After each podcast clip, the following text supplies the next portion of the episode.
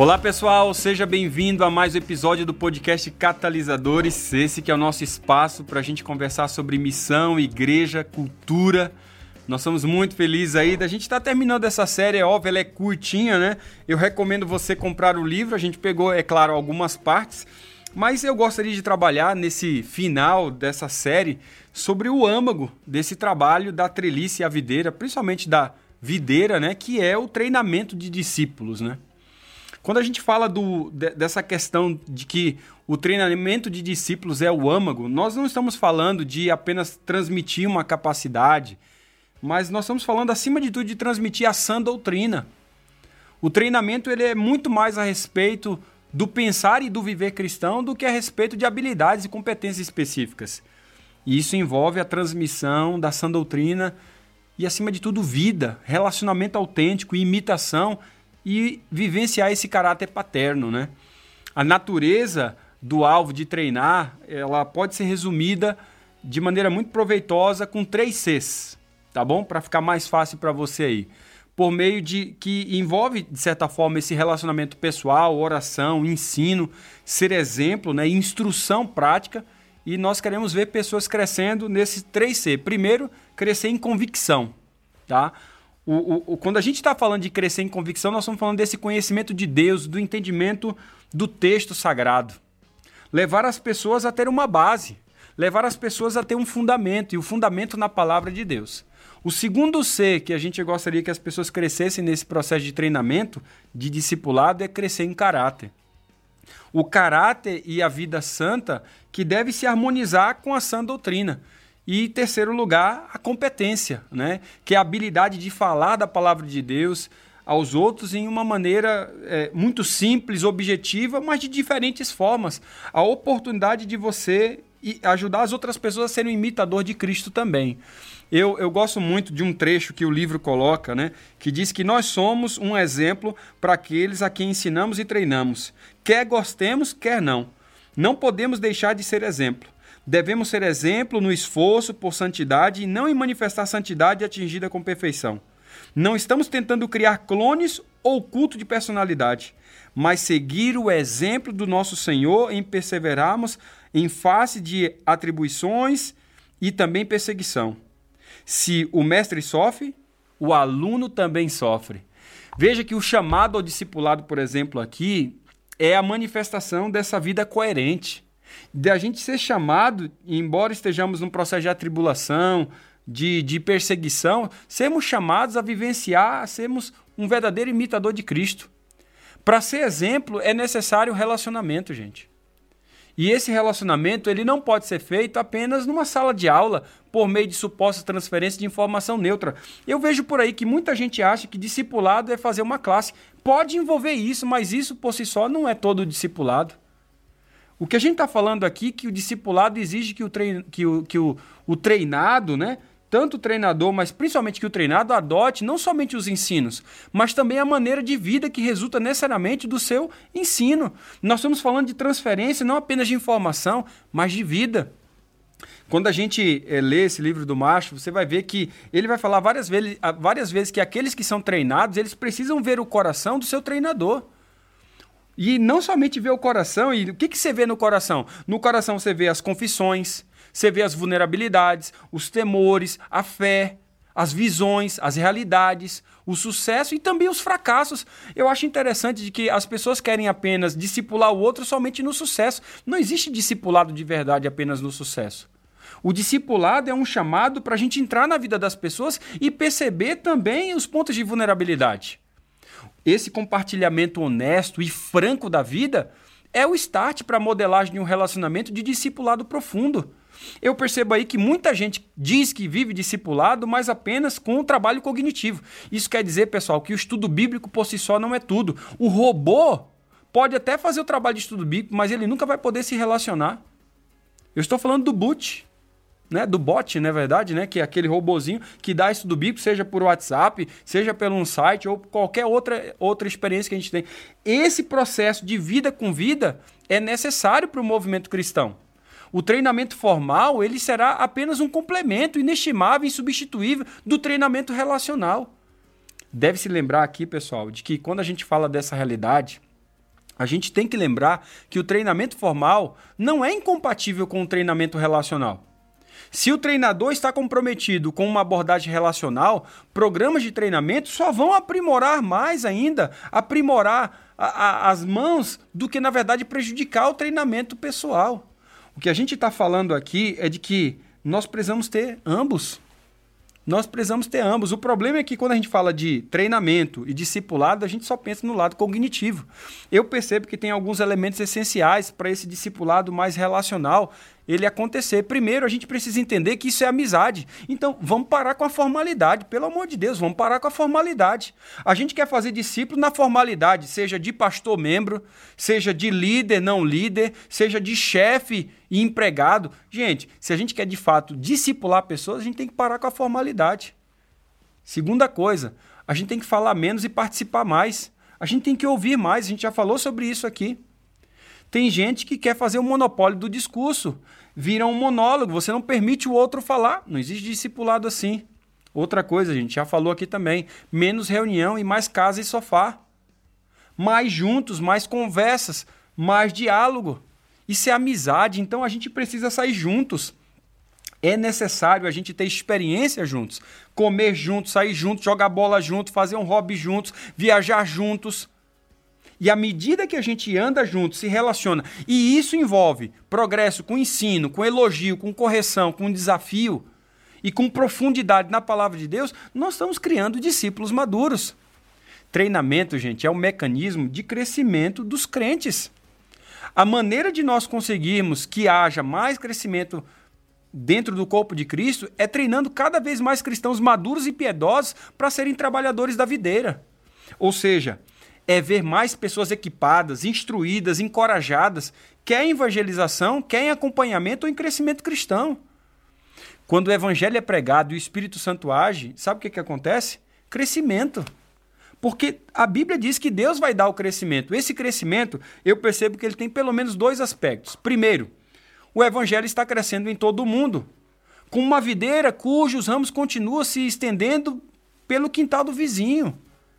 Então a gente tem que compreender de que já existe no evangelho o DNA para o crescimento. À medida que a gente vivencia essas realidades, a gente, Deus vai nos dando as palavras, as ações, os gestos, a maneira. E a, a, a oração mais perigosa que você pode fazer é: Senhor, me envia alguém.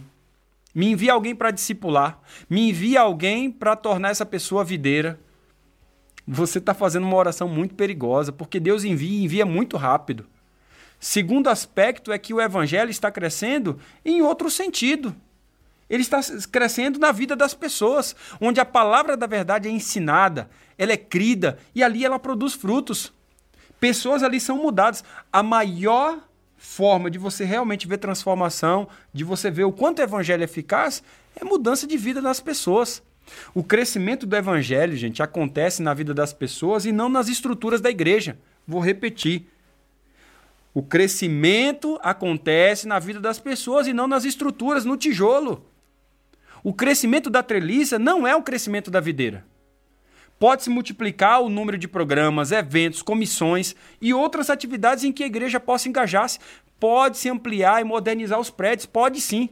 Todas essas coisas são boas, maravilhosas, são válidas.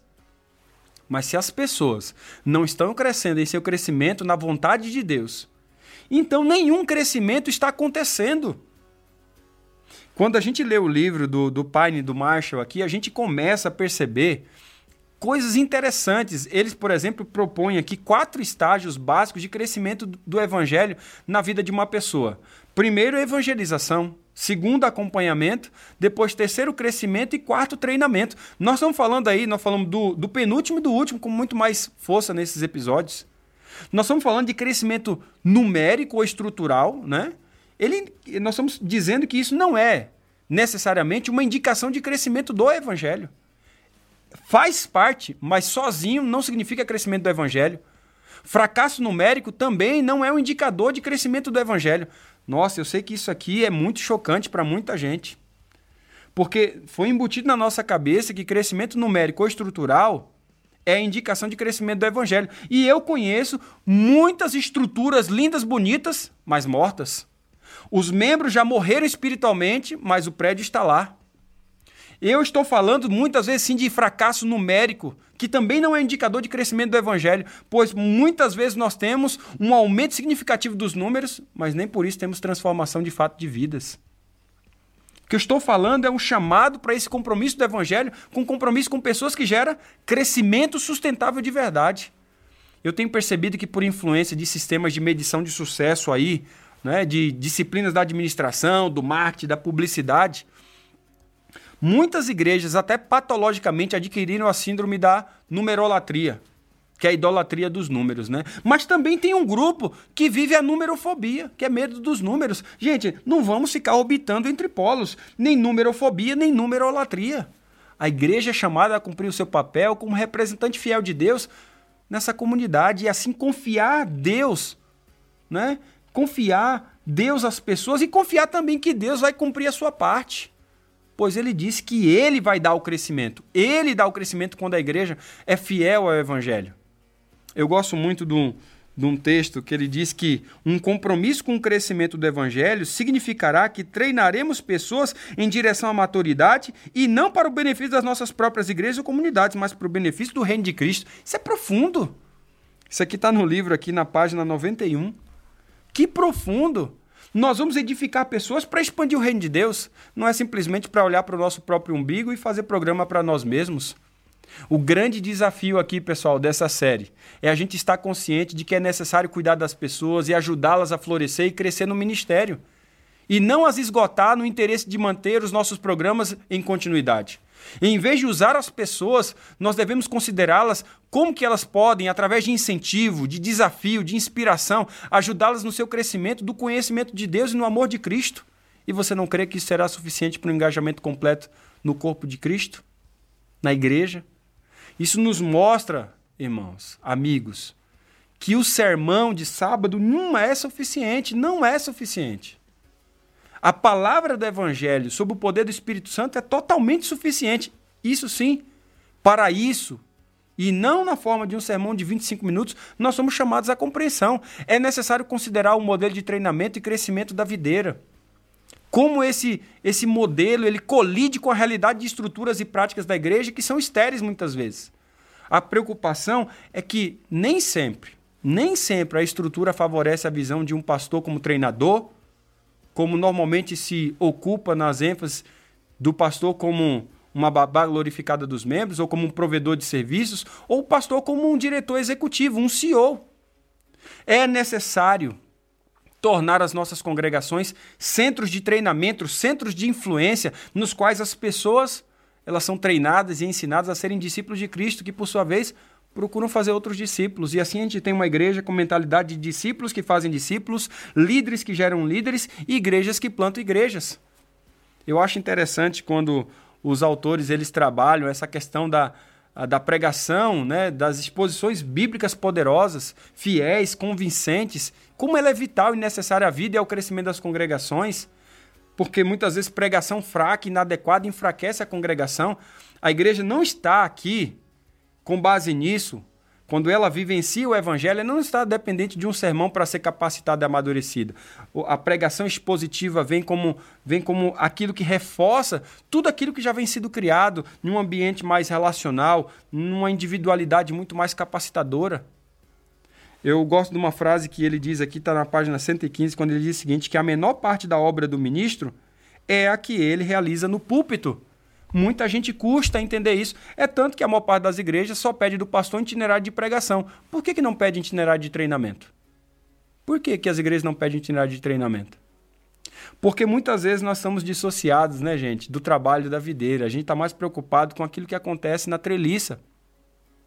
A maior parte dos pastores tem um itinerário, planejamento de pregação, mas eles não têm um plano de treinamento. A instrução da igreja vai além de um momento no culto mas também passa pelo ministério ativo de visitação de casa em casa, do trabalho árduo de pequenos grupos, de unidades de escola sabatina, que se reúnem ao longo da semana e também no sábado.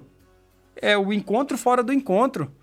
Ao discorrer sobre o, o, o exemplo ali que você vai encontrar no livro, né, sobre o Richard Baxter, quando ele fala ali, Macho ele vai dizer, está na página 116, ele vai, vai mencionar assim, ele menciona assim, que a ideia de ministério pessoal em conjunto com o ministério da pregação é admirável e difícil de alguém discordar. É também completamente bíblica. Eu acho isso interessante porque essa junção do ministério pessoal, de envolvimento, de discipulado e o ministério da pregação cria líderes que superam basicamente quatro desafios básicos do ministério pastoral aí. Primeiro, a evangelização está no âmago do ministério, visto que o ministério não é apenas para lidar com crises e problemas ou fazer números ou reformas estruturais, mas é fundamentalmente para preparar o crente para o seu encontro com Cristo. Em segundo lugar, o ministério não está preso ao púlpito, mas também ir às casas das pessoas para instruí-las, exortá-las e capacitá-las e clarificar suas vocações. Em terceiro lugar, ajuda a focalizar não apenas o que nós estamos ensinando, mas também no que as pessoas estão aprendendo e, e aplicando. Isso é, tão, isso é tão bonito, gente. Quando a gente vê as pessoas aprendendo e aplicando aquilo que está aprendendo. E, em último lugar, ajuda a preparar crentes para que seja criadores de discípulos que fazem discípulos, líderes que geram líderes com essa mentalidade de igrejas que plantam igrejas.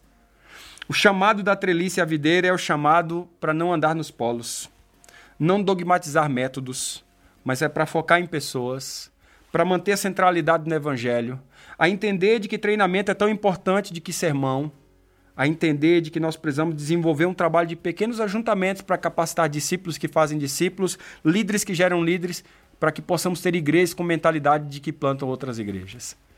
Eu, eu tenho certeza de que esse livro pode abençoar nesses quatro episódios a sua vida se abençoou, compartilha com outras pessoas. E também quero indicar aqui o outro livro que acabou de ser lançado. Quem sabe é, nós podemos fazer aí uma série desse segundo livro, que é um complemento do A Trelice e a Videira, que é esse livro aqui, o Projeto Videira, cultivando uma cultura de discipulado.